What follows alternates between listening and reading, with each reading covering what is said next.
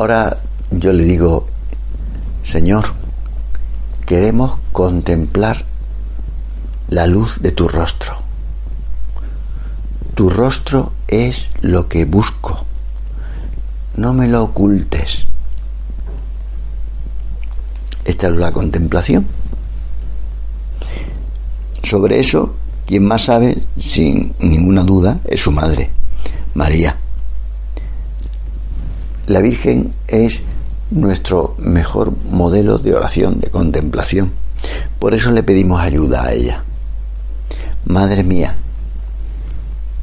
ayúdanos a mirar la vida de Jesús con tus ojos. Si pudiéramos, que viéramos al Señor con los ojos de María. Nadie como María se ha dedicado tanto tiempo a contemplar a Jesús. Todos los lunares que tiene, como nuestras madres. Desde la encarnación ella comenzó a imaginárselo. Durante los nueve meses de espera pensaría cómo iba a ser su rostro de ese niño que sería tan especial. Y cuando finalmente nació en Belén, lo pudo examinar como hacen las madres, sin prisas, con tranquilidad mientras lo envolvía en pañales y lo acostaba en el pesegre que hacía de cuna. Ella lo miraba y lo remiraba. Está completito. Desde que nació, los ojos de María no hicieron otra cosa que mirar a Jesús. Se le iban sus ojos siempre hacia Él. Durante los años de su paso por esta tierra, ella lo miraría de muchas maneras, dependiendo del momento.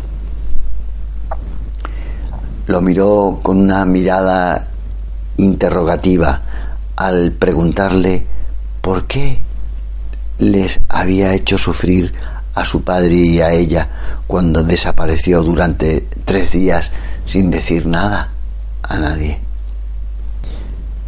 Y luego lo miró con ojos penetrantes, profundos, capaz de leer los sentimientos de Jesús durante la celebración de la boda en Caná, cuando parecía que decía que no, ella sabía que decía que sí.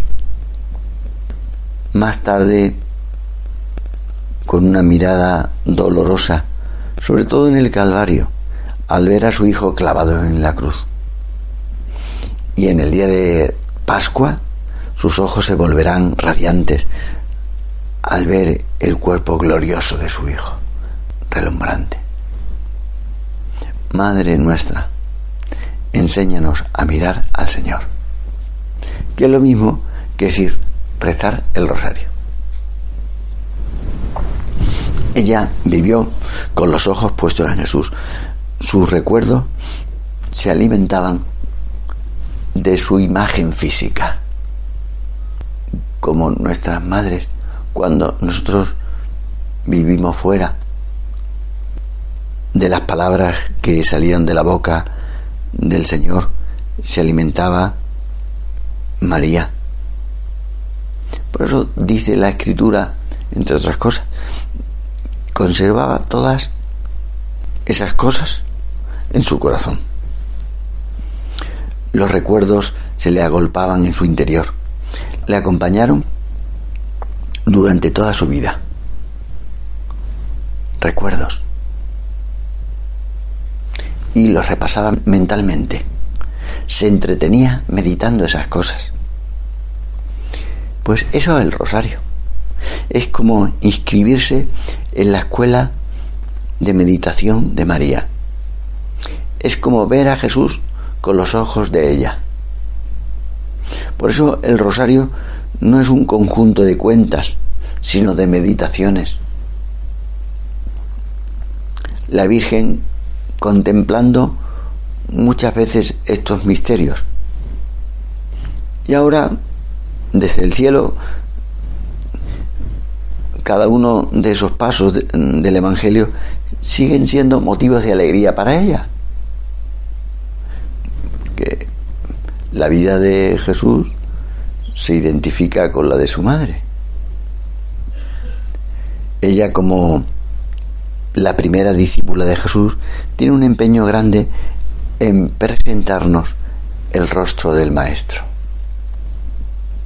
Hace lo mismo que hizo en el portal de Belén, cuando con su mirada indicaba a los pastores y a los reyes dónde estaba el niño. Visto así, qué distinto se nos presenta rezar el rosario. Por eso San José María recomendaba que cuando lo rezáramos hiciésemos un parón de unos segundos antes de empezar las Ave Marías, para que fuese más fácil contemplar la escena y seguir meditándola mientras desgranamos las Ave Marías. Lo más importante del rosario no es poner la atención en las Ave Marías, sino en la contemplación de las escenas. Rezar el rosario sin contemplaciones es dejarlo deprisa, queriendo quitárselo de encima. Hemos de contemplar. En una conocida visión que tuvo San Bernardo, mientras rezaba junto a otros en el coro, observó que al lado de cada monje había un ángel que estaba escribiendo. Unos ángeles escribían con letras de oro, otros lo hacían con letras de plata, otros con tinta y otros con agua. Y otros estaban al lado del monje sin escribir nada. Y eso le hizo entender que el Señor le venía a decir que las oraciones escritas con oro eran las rezadas con el fervor del amor. El amor es el oro produce oro. Las letras escritas en plata, las que se hacían con devoción. Las de tinta eran las oraciones que el monje rezaba con empeño en las palabras, pero sin devoción, poniendo empeño humano. Y las de agua eran las que se rezaban sin atención, con la cabeza pensando en otras cosas.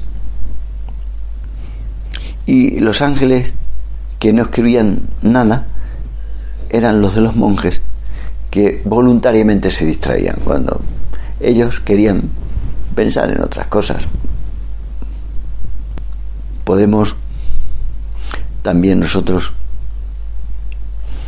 imaginarnos que un ángel anota en un libro nuestros rosarios. Vamos a terminar. Madre nuestra, ayúdanos a ser buenos alumnos de tu escuela, empuñando el arma con la que el Papa quiso que los cristianos venciéramos en la más alta ocasión que vieron los siglos pasados. María, tú que eres el auxilio de los cristianos, en la lucha contra el lado oscuro. Ruega por nosotros, ahora, precisamente ahora, y cuando debamos comenzar a ser eternos, en la hora de nuestra muerte. Así sea.